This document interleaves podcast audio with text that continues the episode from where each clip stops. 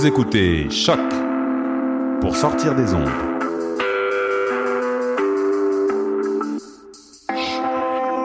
Podcast, musique, découverte. Sur choc.ca. La musique au rendez-vous. Ne manquez pas la 18e édition du Festival international d'art numérique Electra le 28 et 29 juin à l'usine C et à la Cinémathèque québécoise. Venez participer à la grande soirée d'ouverture We Are the Robots le 28 juin à l'usine C. 49 personnes du public seront tirées au sort pour participer à leur performance robotique Inferno dans laquelle leurs corps seront contrôlés par les machines au rythme de sons et lumières, créant des chorégraphies improbables. Alors, oseriez-vous être un robot pour un soir? Plus d'informations, electramontréal.ca ou sur la page Facebook Electra Festival d'art numérique.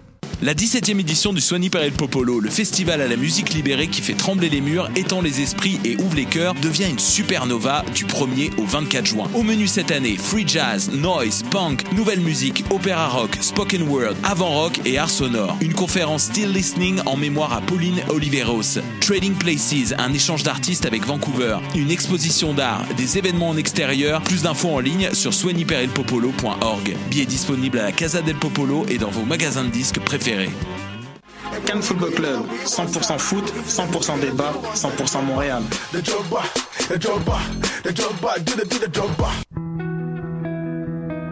Voyage au bout de la nuit, c'est ton émission d'ambiance nocturne sur le Nightlife Underground montréalais. Découvertes musicales, chroniques culturelles et idées de sortie pour divertir tes nuits urbaines. Voyage au bout de la nuit, c'est l'émission nocturne de choc.ca.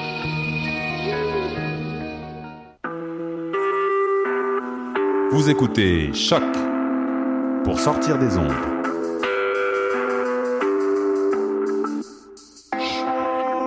Podcast, musique, découverte.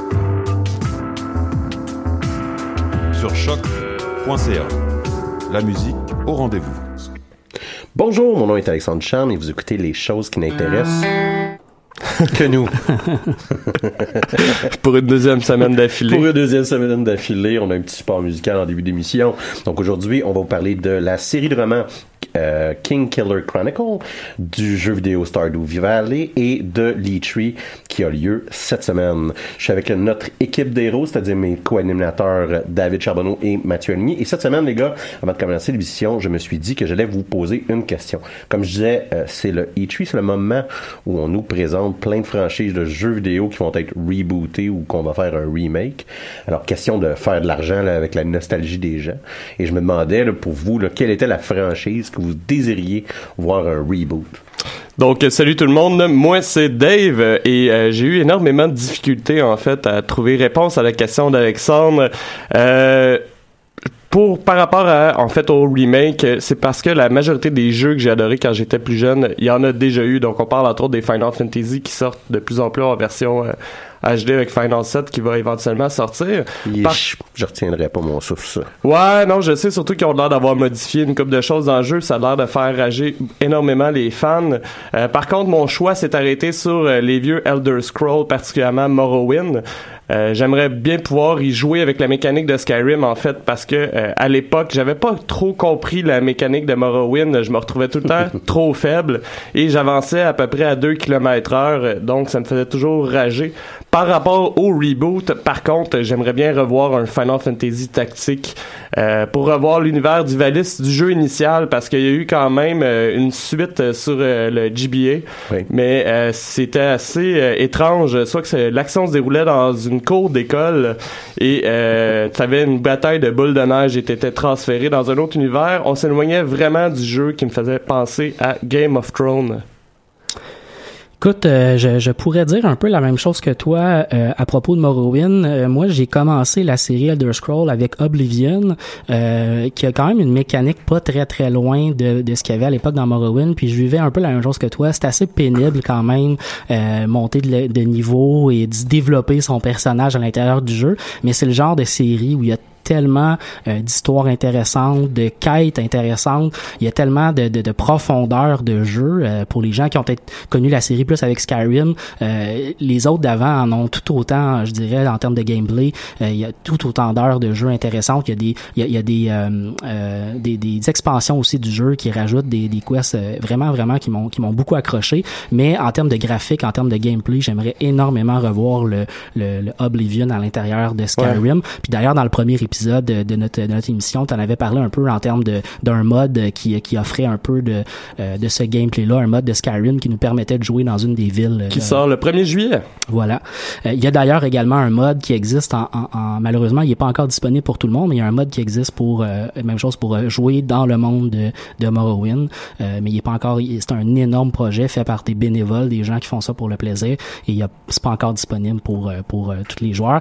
Mais sinon, moi, ce qui ce qui m'a accroché quand j'ai fouillé ta question cette mhm. semaine, c'est un jeu, c'est pas un jeu qui à laquelle j'ai une nostalgie, à laquelle je suis attaché, que j'aimerais revoir ou j'aimerais réessayer. Mhm. C'est un jeu en fait que je ne connais pas. C'est un jeu que j'ai auquel j'ai jamais joué. Je connais l'histoire bien entendu parce que euh, j'ai lu sur l'histoire, je l'ai découvert ailleurs, euh, mais euh, c'est pas un jeu auquel j'ai un attachement. Par contre, c'est un jeu que j'ai beaucoup beaucoup de difficultés à, à, à entrer, à, à, je dirais à m'accrocher à cause de la vieillesse du jeu, des graphiques qui sont pas super intéressants. Je parle de Qatar. Euh, donc, euh, Night of the Old Republic. Et ça, euh, t'as pas eu d'enfance heureuse. non, vraiment pas. Ça reste encore à ce jour, selon moi, un des meilleurs jeux de Star Wars, un des meilleurs RPG de BioWare. Ceci étant dit, je te comprends. Moi, je suis plus capable de toucher à ce jeu-là. Les, graphiques sont rendus tellement horribles. Ouais, c'est ça. Mais on en parlait avant l'émission. David, toi, tu peux rejouer à ce jeu-là parce que tu as un attachement émotif très fort à l'histoire. Fait que tu aimes ça, te relancer dedans, même si les graphiques sont pas intéressants. Alors, quelqu'un comme moi qui a pas vécu ce jeu-là quand j'étais plus jeune, j'ai pas d'attachement encore à ce jeu-là parce que je l'ai jamais fait les quests. Même si je connais l'histoire et j'aimerais ça la vivre, euh, je peux pas vraiment le faire. Alors si je voulais un remake ou un, reboot intéressant, c'est la série Cotard que j'aimerais revoir. Puis tu vois, moi c'est l'inverse. Je peux avoir le plus grand attachement émotif à une exception près. Euh, je suis pas capable de rejouer un vieux jeu. Euh, moi les, jeux vintage, euh, malheureusement, c'est une mode qui est perdue avec moi. À une exception, moi je, suis choyé. dans ma vie, j'avais un seul unique reboot ou remake que je voulais voir. puis c'était XCOM. Moi, j'étais un, un fan du jeu XCOM depuis que j'ai l'âge de 10 ans. Euh, j'avais la, version là, sur euh, qui tenait sur une disquette euh, que tu peux ben, jouer en DOS et tous mes ordinateurs après que DOS après Windows 95, tous mes ordinateurs avaient un émulateur de DOS pour que je puisse continuer à jouer à, à XCOM. Et quand ils ont fait XCOM, j'étais hystérique. Euh, on s'entend initialement, j'étais craintif. Je vous rappelle que XCOM est sorti en même temps qu'un autre jeu qui s'appelait XCOM, qui est un, third-person shooter qui était un total char de merde. Juste une petite précision pour les milléniaux, une disquette, c'est ce qu'il y avait avant la clé USB. ouais, avant, c'est ça avant, l'internet aussi. Euh, il y a ça, il y a, écoute, euh, on va parler de le 3 là, comme je disais, il y a un jeu là, qui était annoncé qui vont faire un remake qui moi j'aimais beaucoup quand que j'étais plus jeune, qui était et, c'est drôle, j'ai jamais su comment dire le titre du jeu adéquatement. et c'est point hack slash slash GU. Et euh, c'est un un RPG là euh, qui euh, si vous voulez là fakeait être dans un, un MMO. Là. Moi, ce que j'aime particulièrement, c'est que la semaine passée, tu riais de moi avec mon simulateur de AOL, puis présentement, tu es en train de fantasmer sur un simulateur de MMO. Ouais, il y en a pas un qui me fait passer par comme un rapist creepy, mais ça, c'est une autre histoire. D'ailleurs, juste euh, question comme ça, en fait, euh, vite vite, est-ce que ça peut être sur PC, euh, ce remake-là? Euh, écoute, moi, présentement, ce que j'ai, c'est ce qui va être sur PS4. OK. Puis ben, en tant que membre de la team PS4, Ouais. Je suis quand même satisfait.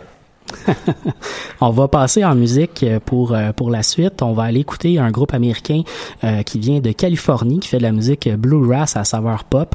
On va aller écouter euh, la pièce If Something Breaks du groupe Front Country.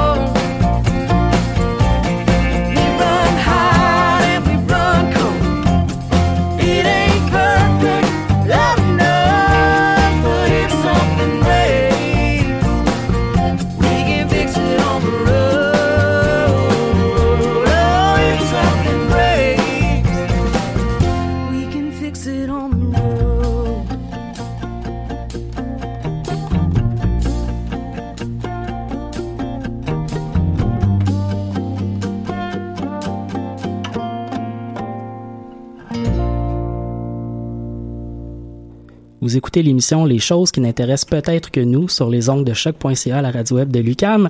On enchaîne dans notre section euh, chronique euh, individuelle. Je vais appeler ça comme ça en attendant de trouver un nom plus euh, sexy. Euh, Aujourd'hui, j'avais le goût de vous parler. faut juste changer la voix en disant Ouais, la ça. chronique individuelle.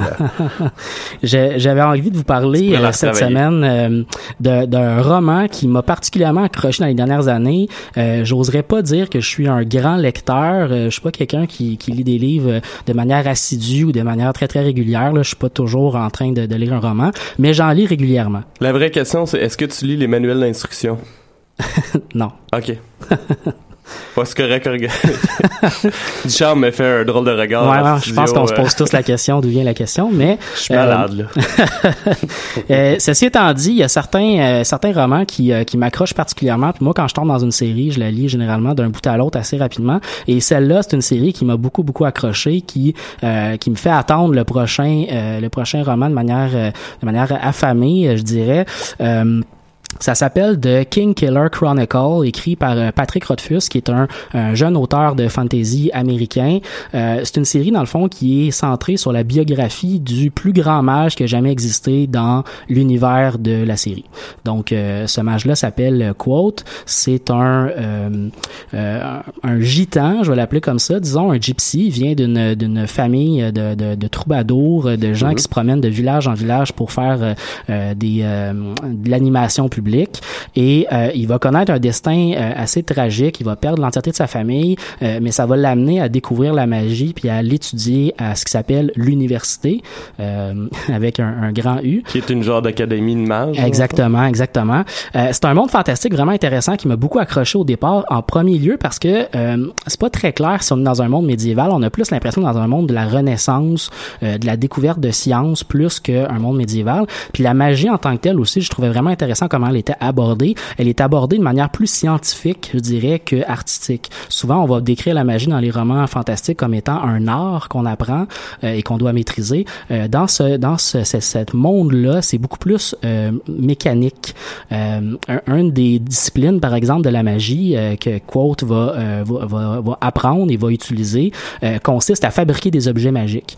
Par exemple, fabriquer des lampes dans lesquelles on va insérer des runes à l'intérieur des lampes. Le processus magique est plus dans la partie rune, mais dans le reste du temps, on est dans une immense forge de, de, l'université, puis on vraiment on fabrique euh, mécaniquement une lampe et la lampe est éternelle, c'est-à-dire qu'elle s'allume, après ça elle s'éteint plus, ce qui fait qu'elle est très très recherchée. Mais là, euh, tu parlais en fait de Renaissance, euh, tu parles de lampe, euh, tu dirais-tu que ce serait steampunk un peu ou vraiment Non, plus non, on n'est pas. Non, non, c'est plus dans. J'ai plus que l'impression, c'est plus en termes de, euh, je dirais, de, de découverte scientifique. On est plus dans la fin du Moyen Âge, début de la Renaissance que dans le début du Moyen Âge. Tu sais, on est dans les arbalètes euh, très très développées. On est dans. Je parle plus en termes de, de connaissances techniques. On n'est pas en vraiment dans, dans du steampunk. Euh, ceci étant dit, la manière dont le récit est raconté, euh, on commence le récit avec un, un, un mage qui est plutôt vers la fin de sa vie, euh, qui se cache, qui est euh, aubergiste. Il est caché comme aubergiste euh, déguisé euh, et il se fait dans le fond euh, traquer par un, un historien, euh, donc quelqu'un qui veut euh, découvrir un peu la biographie de ce personnage-là et, et il le convainc de lui raconter son histoire pour la mettre sur papier. Donc la, une partie de l'histoire est racontée du point de vue de quelqu'un dans le futur qui raconte l'histoire de sa jeunesse et de sa vie et tout le reste de l'histoire est dans les yeux de, du jeune quote qui apprend sa vie au complet. Il y a toutes sortes de volets hyper intéressants. La magie, comme je vous disais, m'a beaucoup accroché, mais également la musique très très très présente dans le roman parce que quote, il vient d'une famille d'artistes. Il a appris à jouer du luth très très jeune. Il se sert du luth comme un instrument pour pour faire de l'argent, pour euh, euh, obtenir de la notoriété. Euh, donc ça devient vraiment une partie de sa vie hyper importante dans le roman. Puis j'ai trouvé ça super intéressant de développer cet aspect-là, de d'avoir dans le fond un mage un peu barde sur les côtés. Et dans le deuxième roman de la série, c'est plutôt la partie euh, je dirais combat, la partie militaire qui est développée, parce qu'il va se retrouver dans une partie de, de- du territoire euh, euh, de l'endroit où on est, où euh, il va être avec des gens qui ont, un, je dirais, une technique de combat plus proche des orientaux, avec des arts martiaux très développés. Il va apprendre ce genre de choses-là de manière très, très, très, euh, très, très, très pointue, je dirais. Euh, là, tu disais en fait euh, que ça c'est dans le deuxième livre. Il y a combien de livres exactement? Il y en a deux jusqu'à maintenant. Euh, J'en ai une copie en studio ici avec moi. Vous pouvez voir, les gars, que c'est quand même assez euh, épais comme brique. Euh, même. c'est deux bons romans quand même qui prennent du temps à, à dévorer. Et il a commencé à sortir des petites histoires à l'extérieur de, de ces deux romans-là qui sont pas vraiment reliés à l'histoire principale, mais qui apportent des, des petites histoires le fun, intéressantes, euh, notamment sur... il y a comme un personnage dans, dans l'histoire qui est euh, une étudiante qui est devenue un petit peu... Il y a, il y a- il y a un asile à l'intérieur de, de, l'université pour des, des mages qui deviennent fous parce qu'ils comprennent pas trop la magie, euh, ou en fait ils la comprennent trop peut-être. Et euh, il y a une personne là-dedans, une jeune fille qui a comme été un peu trop loin dans la magie, elle, a un- elle devient un peu, euh, euh, je dirais, sainte d'esprit, et euh, elle est, elle est une espèce de fantôme dans, dans, dans l'université parce qu'elle, elle est pas dans l'asile, mais elle se cache un peu partout, puis elle vit en volant un peu de la bouffe à gauche puis à droite. Puis Quote est comme une des seules personnes qui réussit à la capturer, à avoir une relation avec elle, puis à lui parler. Euh, ça devient un peu son, son ami secret dans le fond. Et euh, ils ont fait une petite série, un, un petit roman de 100 pages sur elle, sur son histoire à Ok. elle, qui est super intéressant, mais qui est pas dans l'histoire principale. On salue la décision de faire un asile dans chaque université. Ouais, ouais, ouais. Euh, Il y a un aspect également, le, le nom du premier roman s'appelle The Name of the Wind, donc le nom du vent. Euh, c'est l'aspect le plus euh, mystérieux, je dirais, du monde de la magie dans ce, dans ce roman-là. C'est-à-dire que, comme je le disais, la magie est abordée de manière très, très scientifique, mais il existe une, euh, une section, je dirais, du monde de la magie qui, elle, est pas scientifique du tout, est plus une magie naturelle. Euh, ça consiste euh, grossièrement à connaître le nom des vraies choses pour contrôler ces choses-là. Donc, euh, c'est très, très commun, euh, ce, ce bout-là, dans, Ouais. dans le monde fantastique. Mais euh, c'est très, très bien euh, exploré dans le roman parce que même de la part des grands mages de, de, de, de l'université, c'est pas tout le monde qui est capable de contrôler ça. Il y a un seul professeur qui l'enseigne. Fait que c'est comme un, un truc magique, mais qui est même mal vu par les mages eux-mêmes parce que pas trop connu.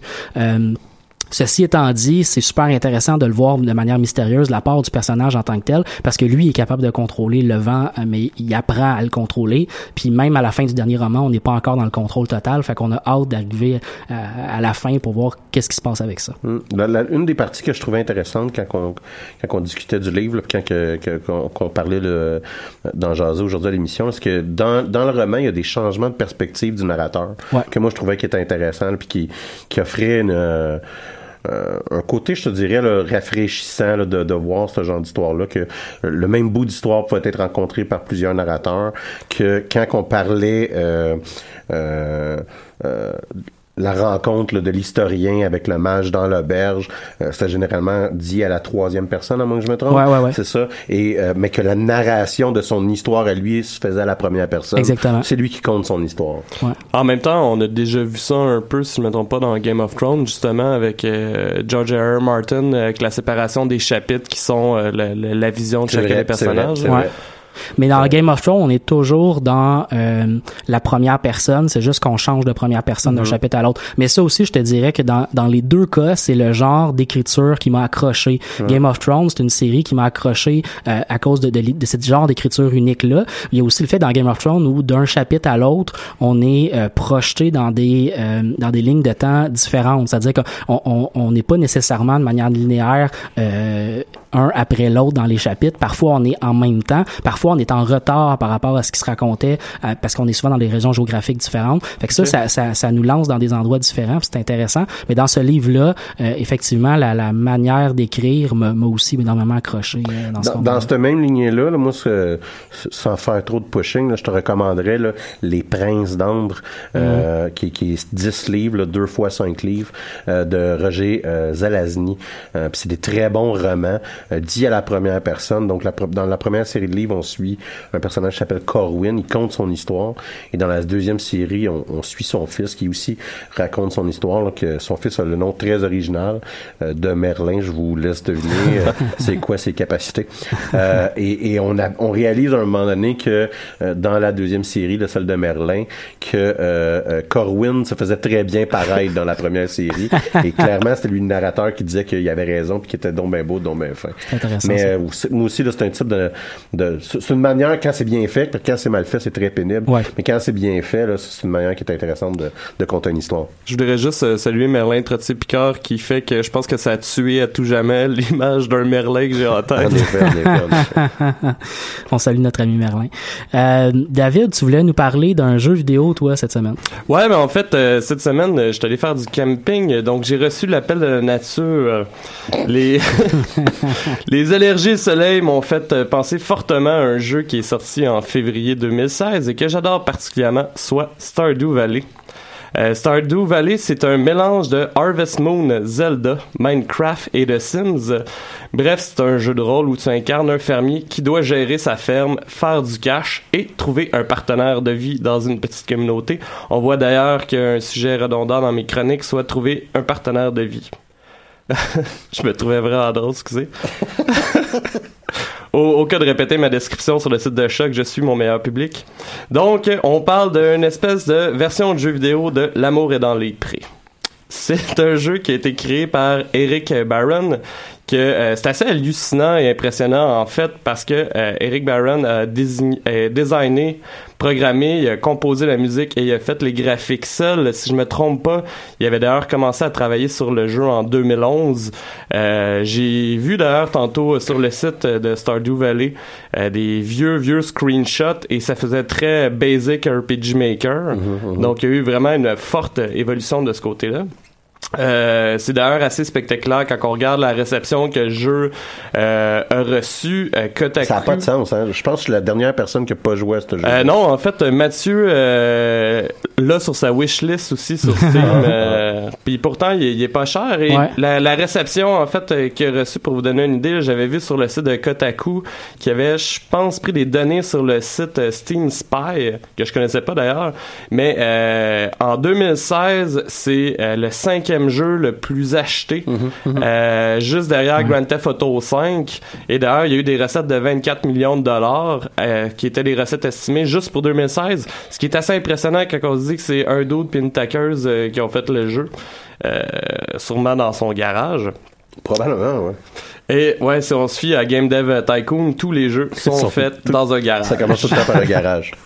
Euh, mais c'était pas juste de ça que je voulais vous parler euh, parce que euh, c'est aussi un jeu que j'ai trouvé super agréable et super amus- amusant qui profite encore de nombreuses mises à jour malgré le fait que ça fait un an, ce qui est assez différent euh, par exemple des jeux de EA où toutes les mises à jour te coûtent 20 pièces. Euh, il y a une énorme longévité de jeu aussi. Euh, je vous dirais que j'ai jamais terminé de partie. Puis euh, la première partie que j'ai faite, je pense que j'étais à la moitié du jeu avec environ 70 heures. Donc euh, je pense qu'il y a un potentiel de battre le nombre d'heures de Skyrim euh, pour, pour jouer à ce jeu-là. Euh, surtout que tu peux toujours explorer diverses avenues pour t'avancer sur le jeu. Du côté du prix, comme je disais tantôt, euh, on parle de quand même une aubaine. Sur Steam, euh, sur Steam, euh, il n'est que un maigre 16,99 et qui risque de descendre en plus dès la semaine prochaine si les rumeurs de Steam Summer Sale sont vraies. Euh, que je vais en reparler un peu tantôt, mais euh, la rumeur c'est le 22 juin.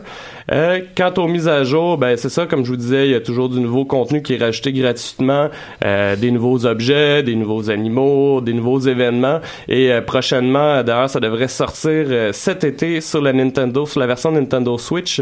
Mais il va y avoir une mise à jour que beaucoup de gens attendent depuis très longtemps, soit un mode coopératif. Donc, on va pouvoir faire une ferme à deux. Euh, c'est d'ailleurs. Euh, c'est mon rêve de vie. ben, comme je le disais tantôt, c'est le principe de base de l'amour est dans les prés.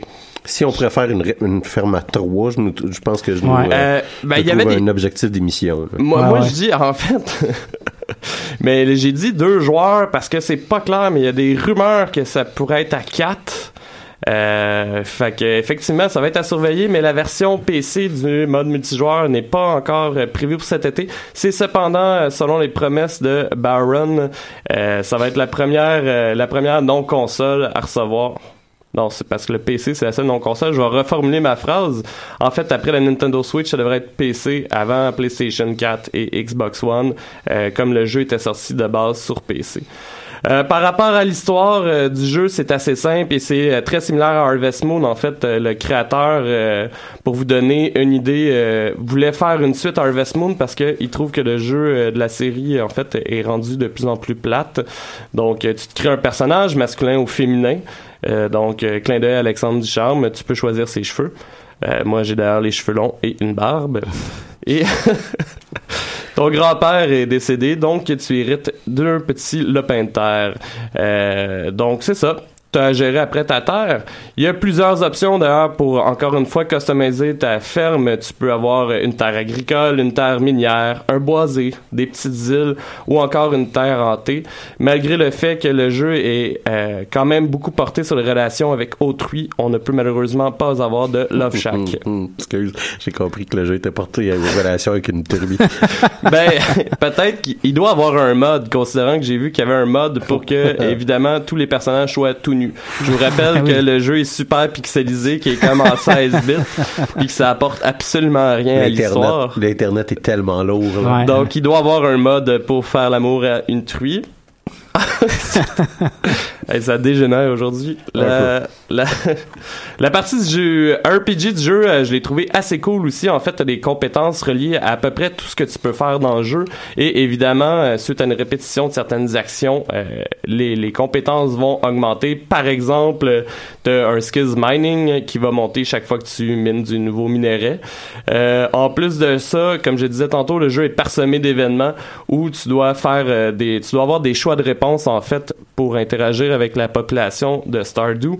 Euh, c'est pas toutes les réponses qui fait des erreurs, des heureux. D'ailleurs, tantôt je jouais et euh, j'ai cliqué trop vite, ce qui fait que j'ai eu l'air d'un parfait douchebag quand j'ai vu un itinérant fouiller dans des poubelles et qui me demande son appui pour savoir si euh, j'accepte son mode de vie et que je lui dis Chris laisse les poubelles du monde tranquille puis décalisse.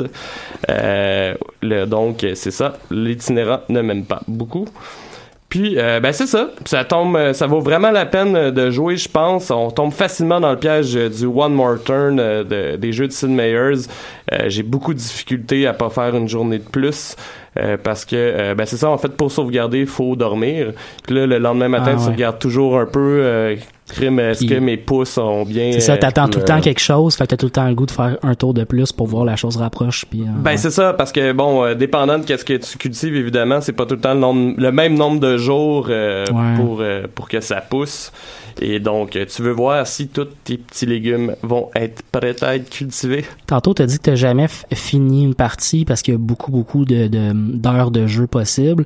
Euh, à quel point c'est répétitif de recommencer une partie? À quel point les, les quêtes sont les mêmes ou les, les histoires sont les mêmes? En fait, ça c'est euh, pour ça que je parlais d'une longue longévité quand même. Euh, les événements sont tout le temps les mêmes et arrivent tout le temps aux mêmes dates. Donc de ce côté-là, c'est sûr que ça peut être un peu désagréable.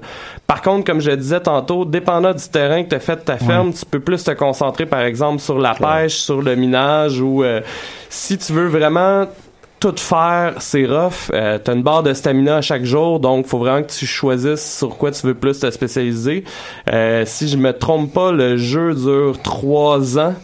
Euh, Donc, tu as des changements de stratégie, mais il n'y a pas un changement de jeu. non, c'est ça. Les événements sont, sont quand même statiques. Ça, c'est un des points faibles. D'ailleurs, l'auteur l'a dit que c'est pas le jeu parfait qu'il a créé. Mais euh, on peut s'attendre avec le succès qu'il y ait des DLC ou euh, une suite, j'imagine, un jour, qui va peut-être ajouter potentiellement plus d'événements. Puis t'as parlé aussi du, euh, euh, dans le fond, de, du Steam Summer Sale dans lequel le, le jeu va probablement être en spécial. Il est, il est quand même régulièrement en spécial sur Steam. Là, je voulais le souligner parce que t'as dit au début que euh, il était sur ma wishlist. Effectivement, c'est pas mon genre de jeu moi à la base. Fait que je l'ai mis sur ma wishlist parce que je t'ai vu jouer plusieurs fois à ce jeu-là. Je le trouve super intéressant. Alors c'est c'est clair que je vais l'acheter à un moment donné. Euh, D'où la raison qu'il est sur ma wishlist. Mais le fait qu'il soit sur cette liste-là, ça me donne accès au rabais régulièrement. On m'envoie des messages Ouais. de la part de Steam. Alors, je, je peux témoigner que le jeu vient en spécial très, très, très régulièrement. Alors, si jamais, non, mais si jamais quelqu'un nous écoute dans trois mois ou euh, peu- un peu plus tard, il a, il a manqué les Steam Summer Sale, euh, euh, perdez pas espoir, le jeu... Pas euh, grave, il y a une en- Steam Summer Sale à peu près chaque deux mois. Effectivement, mais le jeu vient également en spécial régulièrement. Donc, euh, non seulement il est pas cher, mais il est aussi disponible encore moins cher souvent. Mais d'ailleurs, euh, tantôt, tu me fais penser à un point intéressant. Tu dis que c'est pas ton genre de jeu, mais euh, je pense que dans un certain sens, c'est le genre de jeu de personne. là. Personne ouais. n'aime, mettons, Farming Simulator. Là. Je sais que ça se vend. là.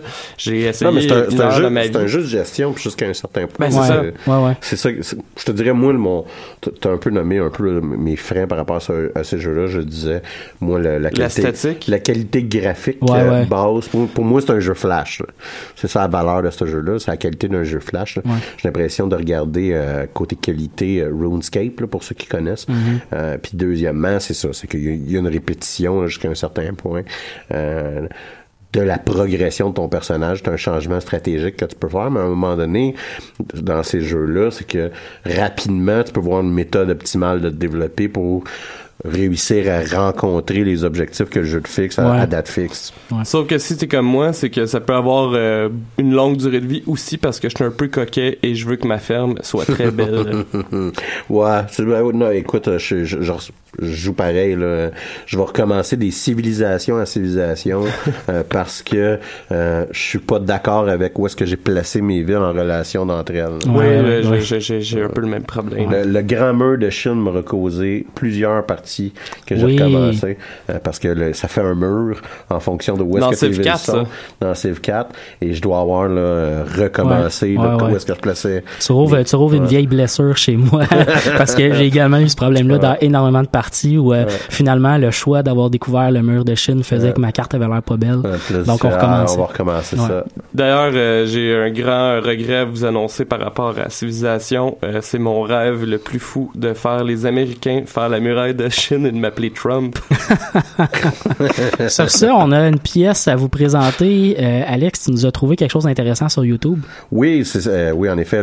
Euh, c'est euh, un, un- un channel YouTube qui s'appelle Acapella Science et euh, c'est une parodie là, de la tune de Ed Sheeran euh, et c'est The Molecular Shape of You et c'est littéralement là, une explication Scientifique. euh, scientifique euh, de l'état de la matière du corps humain. Avec euh, avec le beat de, de la chanson. Ouais, donc, euh, c'est- c'est c'est une petite joke de physique pour vous aujourd'hui. Bonne écoute.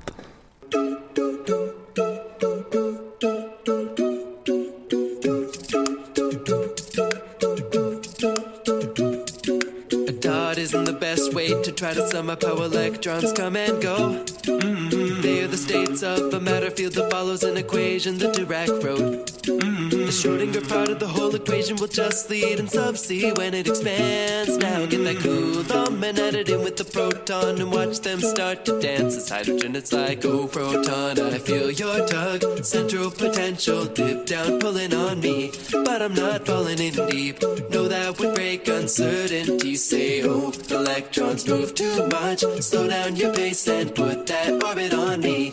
Come on now, follow my lead. Come, come on now, follow my lead. Mm-hmm. Orbitals take the shape they do. The stable states of the quantum rules. And when a one approaches two, they combine and they're bonding. Thus hydrogen as a rule is found in nature as H2 energy configuring a molecule. Diatomically bonding. High,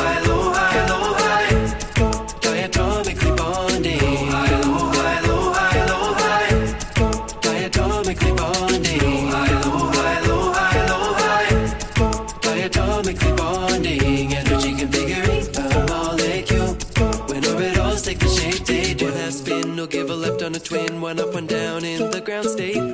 With S&P and quadruple degeneracy, the second shell can be filled up with eight. The higher angular power spread all the beautiful flowers and middle families that come into play. Well, here's a carbon with 6C. This ain't nothing tricksy, but we're gonna make some methane today. With hydrogen, it's like, oh, atoms, I feel your tug. Got my electrons bugged out, pulling on me. Come on now, settle around me. I'll hybridize to sp3, say, oh, carbon, here's our touch. Spread out 109.47 degrees. Come on now, follow our lead. Come, come on now, follow our lead. Mm. Mm-hmm. Molecules take the shape they do, combining states of the quantum rules. Like when a shell goes sp2 for sigma pi double bonding,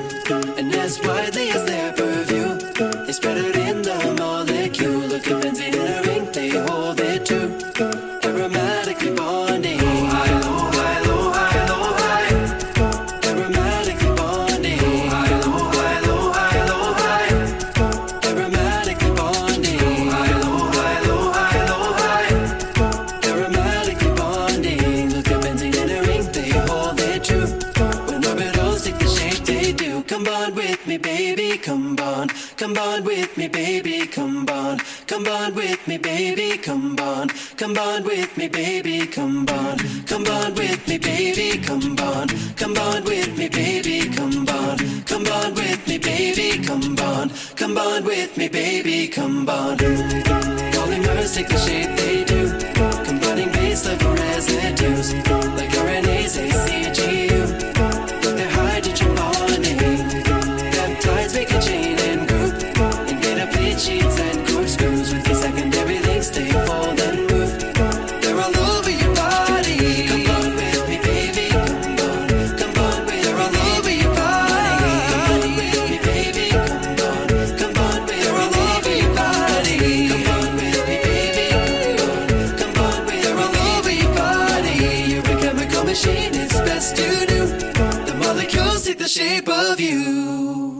Il n'y a rien que j'aime mieux que de me faire expliquer comment une chaîne de polymères se crée en musique.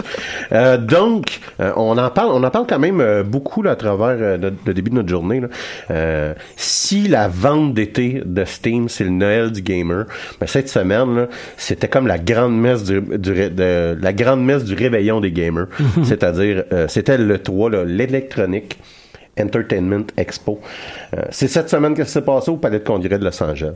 Les euh, conférences de presse se sont succédées. On s'est fait remettre, on s'est fait promettre des choses en rafale. Et je me suis dit là, que ça pourrait être intéressant de faire un tour d'horizon avec vous et voir là, ce qui vous a le plus accroché. Un avertissement, là, ça. Euh, je vais vous faire une liste, là, ce sera pas une liste exhaustive de tout ce qui a été présenté, euh, parce que ça pourrait, notre émission pourrait durer deux émissions. Euh, et et- et j'ai fait un choix, là, par exemple, euh, je me sacre un peu de vous parler de Kirby, parce que Kirby, c'est un peu comme le Ewok de Nintendo, il pourrait mourir que je m'en foutrais. Là-dessus, je suis vraiment pas ouais, d'accord non, non, non. avec toi. Kirby est le premier jeu dans ma vie dont j'ai fait le tour. Fais attention avec Kirby. Écoute, fuck Kirby. C'est comme une grosse guimauve. Oh mon dieu. Euh, un autre choix, là, je vais pas vous parler, euh, ou presque pas, là, du moins, là, des DLC qui ont été annoncés, euh, parce que, euh, ben, c'est ça, il faut couper à un moment donné. Euh, le bal a été lancé là, samedi dernier avec euh, Electronic Arts, EA, qui nous ont offert peu de surprises tout de même là, dans euh, leur conférence. Ils ont surtout donné à leurs fans ce qu'ils attendaient. Donc FIFA 18, NBA Live 18, euh, c'est à l'honneur en plus de Madden 18, là, qui va pour la première fois avoir un mode histoire du joueur, là, si vous voulez, une version RPG de Madden, où on a dramatisé le parcours euh, d'un héros qui euh, va jouer au football. Euh, donc c'est quand même nouveau pour la franchise. J'ai bien hâte de voir les événements. Est-ce que c'est nouveau dans le monde du sport, de jeux, non, de, des euh, jeux de sport? NBA, la franchise de NBA de Ouais. euh, euh, 2K Games euh, avait là, ce, ce, ce modèle-là depuis quand même un certain temps. Euh, donc non, c'est pas nouveau. Je te dirais même que c'est une copie littérale ouais, ouais. euh, de, de, de, de, de ce modèle-là, mais qui somme toute là euh, intéresse là, les, les- donne une autre valeur à, à son jeu euh, euh, côté là euh, quand on veut jouer euh, single player de son jeu de sport. En espérant que cette mécanique-là arrive jamais dans un jeu de Tiger Wood.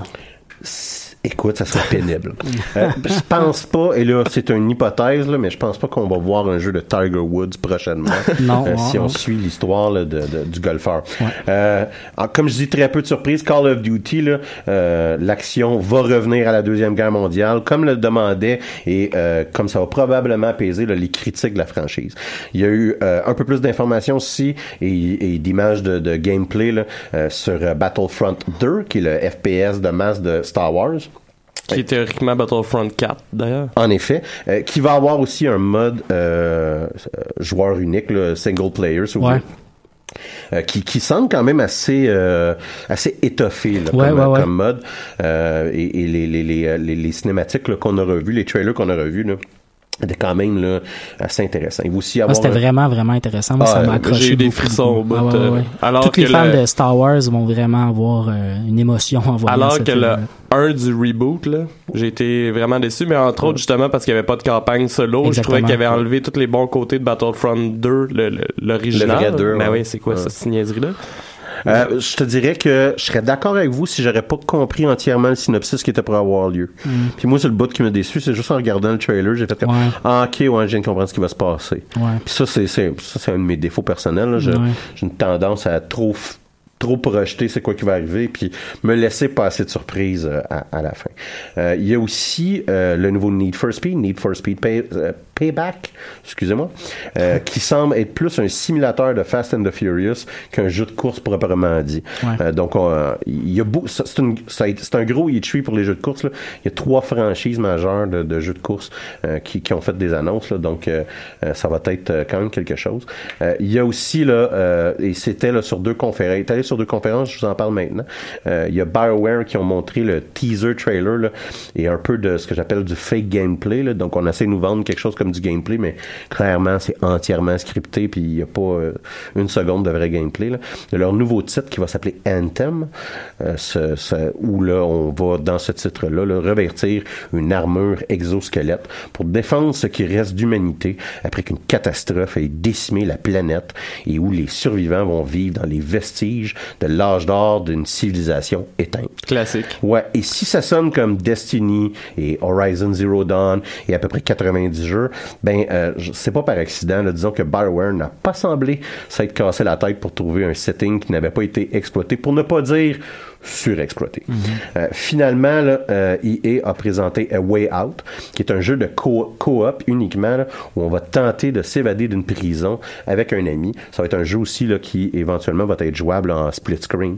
Ouais. Donc euh, en coop, on va on va essayer de fuir une prison. Ça semble quand même intéressant. Tout à fait. Euh, moi, c'est pas mon genre de jeu, mais quand j'ai vu le, le, le, le peu d'images de gameplay qu'on nous a présenté, j'ai trouvé ça vraiment intéressant. Je, ouais. Moi, l'impression que ça m'a donné, c'est vraiment avoir une immense compagnie qui essaie de faire sa version là, des des jeux qui sont faits plus par des petites boîtes, euh, de- des jeux coopératifs, de même, puis là, hein. qui ont mis là, la, la palette d'argent pour en réaliser un. ouais. Mais d'ailleurs, euh, visiblement, celui-là, je l'ai pas vu, parce que j'ai vu pas mal tous les trailers euh, des jeux euh, dont tu as parlé de EA, mais j'ai vraiment pas vu euh, Way Out. C'est Ben, on comme mettra- un FPS, un third person? Non, ou- c'est un third person, puis écoute, euh, c'est une bonne note. Là, on va mettre ces liens-là là, disponibles Ouais. sur notre page, euh, sur notre page Facebook. J'entends tout ça. pour que les, les gens là, puissent puissent pouvoir les voir. Mais ça avait l'air vraiment intéressant en termes de de- d'énigmes à, à déchiffrer pour pouvoir s'évader. Puis ensuite, c'est pas juste, ça se passe pas juste en prison. là. Il y a vraiment un- une histoire autour. On a l'air de d'un peu comme dans GTA, se retrouver dans une ville et s'enfuir, avoir accès à des voitures. Ok. Euh, Il y, a, il y a vraiment une profondeur Ouais, en à effet, en l'histoire. effet. Ça, j'ai trouvé ça vraiment intéressant parce qu'au départ, je me disais, c'est juste un- une histoire de de- d'énigmes dans une prison, euh, il y a une limitation à ça, mais ça avait presque l'air de devenir un open world après. là. Mhm. Euh, cette conférence-là, la conférence des a été suivie par la conférence d'Xbox ce dimanche. Oui. Alors, un avertissement, soit dit en passant, là, euh, je suis pas un fan de Xbox, fait que mes, propos vont peut-être être un peu teintés. Euh, Xbox a dévoilé le nom de leur euh, nouvelle, euh, leur nouvelle console, là, qui va Ah. tenter de damner, damner, damner le pion de la PlayStation, une console moins de marde que la Xbox, mo- de la- que la Xbox One. Ils l'ont nommée la Xbox One X. Alors, si vous me permettez une parenthèse, ça prend des imbéciles assez singuliers pour arriver avec un nom comme Xbox One. Pour après ça, c'est ça. Ils ont appelé leur troisième console Xbox One. Puis après ça, ils ont fait.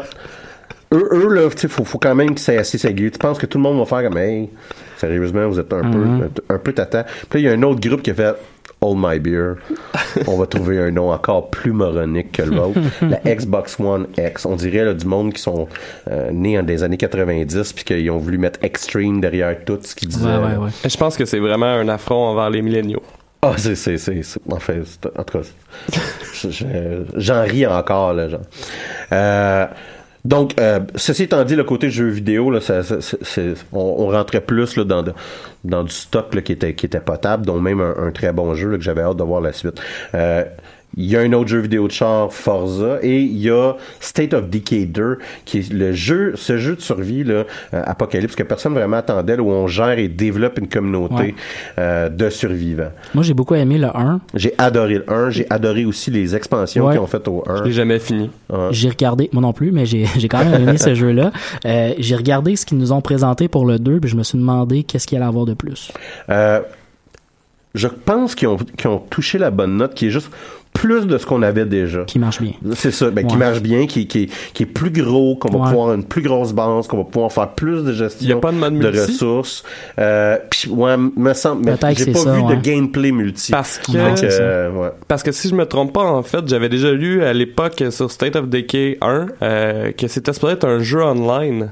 Puis finalement, il avait décidé de le faire euh, single player. Fait que je serais pas surpris qu'il y ait un mode multiplayer qui Mais vienne. euh, euh, moi, moi c'est un jeu que j'ai acheté deux fois. Donc, je l'ai acheté sur ma Xbox aussi. 360. Moi aussi. Euh, à l'époque, j'ai pas de j'ai pas de Xbox One parce que je proteste encore le nom. Euh, mais j'avais une Xbox 360 à l'époque euh, et je l'ai acheté aussi sur PC. C'est un jeu que j'ai acheté deux fois euh, et c'est à ce point-là que je le trouve bon. Puis Ouais. je trouve qu'il vaut la peine d'être joué là, ce jeu-là. Euh, et euh, il y a aussi un jeu là, qui s'appelle euh, Last Night, là, qui est un jeu euh, 16 bits, là, si vous voulez, qui, qui se passe dans un euh, futur dystopien, un autre futur dystopien, euh, qui a des effluves de Blade Runner, mais version euh, 16 bits. C'est- C'est bizarre, hein, parce qu'il y a beaucoup de jeux futurs dystopiens. C'est comme s'il y avait un événement aux États-Unis qui encourageait ouais. les gens C'est- à en c'est- imaginer. C'est exactement la réflexion que j'avais. Je fais clairement tout le monde est en train de déprimer avec Donald Trump. Ils font tous des jeux. De... Tu sais, ils disent ah ben clairement. La fin du monde s'en C'est vient. ça, la fin du monde s'en vient. Euh, le gros canon de la conférence d'Xbox là, c'est euh, ça a été Assassin's Creed Origin ou Assa- si vous préférez Assassin's Creed Egypt, euh, qui euh, a- semble avoir rajouté là, des mécaniques de bouclier tels euh, Dark Sword, euh, Dark Souls ou euh, Breath of the Wild pour Ouais, ceux ouais. qui préfèrent Nintendo. là. Donc euh, notre, notre assassin a l'air d'être maintenant équipé d'un bouclier. Écoute, ça a l'air d'un jeu d'Assassin's Creed. Ouais, c'est ça. Euh, Puis ben moi je un peu tanné des jeux Ouais. d'Assassin's Creed. Euh, mais ceci étant dit, là, ça a l'air ça a l'air magnifique avec une nouvelle composante de on peut voir à travers les yeux les, les yeux de, Les œils. les yeux les yeux de notre règle euh, ce qui m'a fait un peu penser là, à Far Cry euh, Primal pour ceux qui ont joué là parce Ouais, que vrai. t'avais des mécaniques d'entraînement d'animaux là, comme- qui, qui avaient été exploitées là-dedans Euh, et euh, Metro Exodus la suite de Metro Last Light qui était un excellent jeu là, où on avait des ressources limitées où est-ce que euh, on avait très peu de munitions et où est-ce que euh, notre argent était éventuellement nos balles euh, euh, et c'est- qui combine là, la survie et horreur. Euh, on nous a aussi présenté un jeu de pirate qu'on va par la suite tous oublier après avoir vu la conférence d'Ubisoft qui est un jeu de pirate à peu près mille fois plus hot. fait que, euh, écoute, initialement on a vu ce jeu de pirate là, puis on a fait, ah, ok, on Ouais, s'en fout. ouais, ouais. D'ailleurs, juste une parenthèse comme ça, je trouve ça euh, quand même spécial parce qu'il n'y a pas eu tant de jeux de pirates que ça. Puis là, tout à coup, Il y qu'il a- y en a deux, deux, ouais. euh, ouais, Ouais. trois. Je vais continuer. Donc, euh, ça a été suivi par la conférence de Bethesda qui a eu lieu à 11h55 PM un dimanche. J'ai eu le plaisir de me taper ça juste pour vous. Euh, Bethesda euh, semble donner à euh, E3. Tant qu'ils vont pas présenter le nouveau Elder Scrolls pas online, pas online, donc la suite de Skyrim, les gens vont considérer que leur conférence c'est un flop d'office. Bethesda a voulu donner un gros coup en plaçant euh, leur compagnie fermement dans l'univers VR. Doom VR, euh, Fallout 4 VR euh, ont été présentés. là, puis on va apprendre plus tard là, à la conférence de la, de, de la PlayStation que Skyrim VR s'en vient. Ouais. Euh, D'ailleurs, pour un jeu vieux de 6 ans, j'ai compté plus de trois annonces différentes pour Skyrim, soit Skyrim, Skyrim VR, Skyrim Switch, la, la, la, la Switch slash Zelda, euh, et euh, aussi euh, Bethesda va retenter leur expérience des modes payants pour Skyrim Ouais. avec leur Creation Club qu'ils ont annoncé, euh, qui, euh, selon moi, est euh, probablement la pire affaire après Lucifer. D'ailleurs, euh, ça m'a un peu fasciné quand ils ont parlé de Skyrim Switch sur le fait que tu pouvais avoir un suit exactement comme Ligne. Je m'en calisse. Je veux Ben, pas jouer ça, puis c'est- je veux genre. Je pense que tout le monde qui a joué à Skyrim PC s'est mis à rire Ouais. Ouais. de dire ah oui voir c'est un accomplissement. Puis moi je suis désolé là, mais me vendre une Switch pour dire c'est capable de jouer, jouer tu peux jouer à un jeu vieux de 6 ans dessus moi il faudrait que tu fasses mieux Ouais, on ouais, va arriver à la conférence de Nintendo éventuellement Ceci, ceci étant dit, euh, ils sont très très ancrés dans le VR pour leur euh, pour leur euh, promotion à. Bethesda. Euh, mais je dois dire que de mon côté à moi, c'est la première fois que je me trouve intéressé à du VR. C'est-à-dire que j'ai pas encore, tu sais, il y, a- il y a rien dans les jeux jusqu'à maintenant qui m'a accroché, qui me dit ah j'ai le goût d'avoir du VR. Puis là probablement parce que je suis un gros gros gros fan de, de la série Fallout et un gros gros fan de la série Skyrim, de la série Elder Scrolls. Euh, les, les- les- la possibilité d'être en VR dans ces univers-là m'a vraiment intéressé. Ceci dit, on aura des discussions sur le VR dans d'autres émissions éventuellement parce que je pense que c'est un c'est un type de jeu assez riche qui nous permettrait Ben, d'en discuter pas mal. Moi, je vais, je vais pas acheter un produit VR avant qu'on qu'on me vende un jeu qui fonctionne très bien en Ouais. VR. Puis moi, je pense pas que c'est encore le cas. Euh, je pense qu'avec Doom VR, euh, Bethesda va créer un magnifique créateur de vomi. Ouais. Euh, parce que euh, à, à regarder le jeu là, physiquement, là, moi j'avais le cœur qui le vibre. Ouais, J'imaginais juste avec un casque VR, ça va être très drôle. Wolfenstein 2 de New Colossus Oui. est la grosse annonce de Bethesda. Euh, je te dirais que Dishonored, Death of the Outsider aussi, là, a l'air d'être Ouais. un, un très bon jeu. Euh, ils ont aussi annoncé là, Evil Within 2, mais je, je vous en parlerai pas parce que c'est un jeu d'horreur, puis ça me fait peur. Puis je joue pas à ça, à ça des jeux d'horreur. Euh, Je te comprends tellement. Ubisoft, euh, le jour euh, qui a suivi, là, avait sa conférence et, et ils ont présenté la suite de- du jeu culte de 2003, Beyond Good and Evil, où on va encore combattre pour la liberté de la galaxie dans, contre une corporation là, qui crée des hybrides humains-animaux à des fins d'esclavage. Parenthèse, j'ai regardé sur euh, Steam le premier jeu et je ne jouerai jamais justement pour les raisons que tu as dit tantôt, soit que les graphiques me levaient le cœur, alors que ça a l'air vraiment visuellement super beau. Là, le, Ah, euh, le, le trailer suite, était euh, assez Ah renversant. là, c'était ouais. hot. Une petite surprise pour euh, la, la, la conférence d'Ubisoft. Ils vont présenter un jeu euh, qui va être euh, Mario et euh, euh, les Rabbids, Rabbids plus King, Rabbids Kingdom Battle où en gros là, Mario s'unit à des lapins ortho euh, dans un jeu à la mécanique similaire à Final, Ta- Final Fantasy Tactics. Euh, donc euh, ou XCOM si vous préférez le parallèle là. un jeu qui va être euh, de toute évidence sur la Switch seulement. Je vous ai parlé un peu plus tôt là, Ubisoft a aussi présenté Skulls and Bones qui est un jeu de pirate similaire à Assassin's Creed, Assassin's Creed Black Flag mais sans les assassins. Nouveauté pour Ubisoft on va apparemment pouvoir avoir accès à un créateur de personnages pour ce jeu-là. Alors là, je pense que c'est le premier jeu d'Ubisoft qu'on va pouvoir me permettre de jouer autre que qu'est-ce que eux ils désirent que je joue. Alors, on a aussi vu là euh, un peu plus là sur South Park Fracture But Old. Personnellement, j'ai des appréhensions. là. Ils ont changé le système de combat, ils ont enlevé le système similaire là, à, à les vieux euh, Final Fantasy, là, les Ouais. vieux RPG 16 bits, euh, et euh, semble l'avoir remplacé pour encore un système plus similaire à Final Tactics, mais qui semble pas tout à fait au point. Et, et je vous dirais, j'ai des petites appréhensions là, par rapport à, à la mécanique là, de, de, de combat là, de ce jeu-là. Et euh, on nous a aussi parlé euh, brièvement de Far Cry 5, la seule unique franchise que je pense qui est plus essoufflée que celle d'Assassin's Creed. ou si vous me permettez un commentaire, si, si, vous, si vous me permettez un commentaire éditorial, moi là, je trouve que c'est le même jeu depuis Far Cry 3. Ouais. Euh, puis ben franchement, j'ai plus aucun intérêt pour cette franchise-là. Euh, dans cet opus particulier, on va être un gars qui va avoir des problèmes avec un ah, puis on s'en calisse.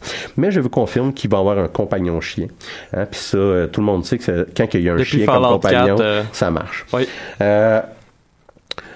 Donc, euh, Sony a lancé sa conférence. Sony, par la suite, a lancé sa conférence avec un spin-off de sa franchise Uncharted, le jeu Uncharted de Lost Legacy, euh, qui vont euh, là où on va quitter euh, Nathan Drake là, pour Nathan Drake pour un duo d'héroïne et, et on va explorer l'Inde et ses mystères. On a aussi vu là euh, plus sur euh, Detroit Becomes Human, un jeu qui avait été présenté là, sommairement l'année dernière, où Android, domination humaine, pas cool. En gros, c'est c'est- c'est à peu près ça le résumé du synopsis. Euh, Sérieusement, il y a eu tellement de variations de futurs dystopiens cette semaine que j'ai juste envie qu'on me présente un futur normal. Euh, Ouais, ouais, ouais. Juste, tu sais, c'est c'est le futur normal, euh, mais euh, après ça... Je suis la même longueur d'onde que toi c'est là-dessus. ça. Le jeu qui a été présenté, cette en tout cas selon moi, le jeu qui a été présenté euh, pendant cette conférence, là, euh, puis probablement le jeu de E3, c'est Spider-Man d'Insomniac. Le jeu a l'air absolument euh, bon là, comme ça ça a aucun sens Euh, ça a des airs d'Arkham Euh, la, la, la, la, la, démo sonne, euh, donne vraiment l'impression là, qu'on est en contrôle avec le personnage qui est très agile on nous a aussi présenté God of War ou euh, Dad of War si vous présentez là, où est-ce que euh, on tente d'humaniser euh, Kratos et on, euh, on, on l'a montré en relation là, avec euh, son fils surtout Merci beaucoup, euh, Alex. Il va falloir que je t'arrête Hey. maintenant parce qu'on est déjà à la fin de l'émission. hey, ça me Mais, dérange pas on était pour parler de Nintendo Effectivement, effectivement. Écoute, on en parlera la semaine prochaine au pire. Ça sera tout pour nous cette semaine pour les choses qui n'intéressent peut-être que nous. On vous laisse en musique avec Molly Tuttle.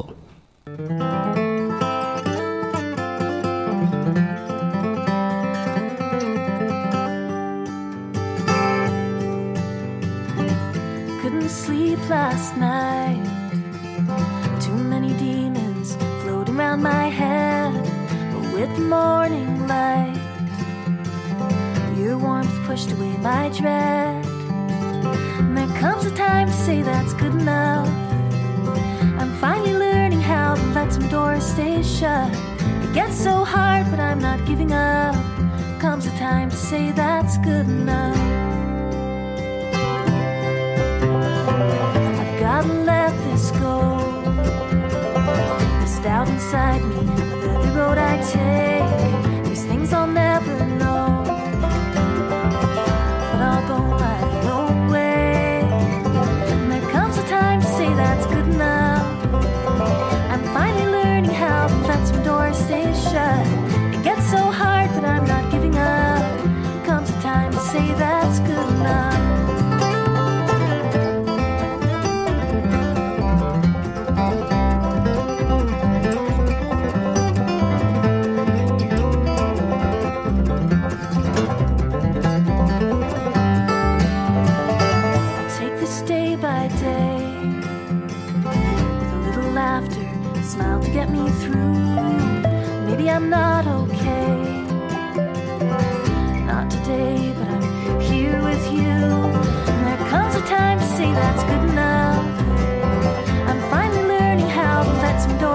Stay. It gets so hard, but I'm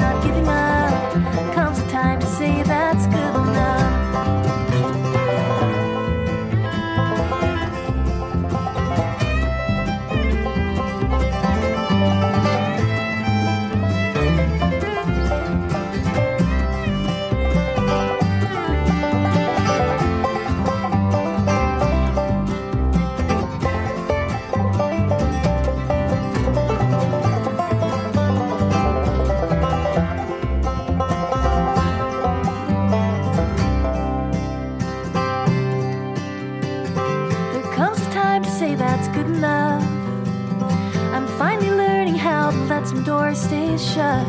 It gets so hard, but I'm not giving up.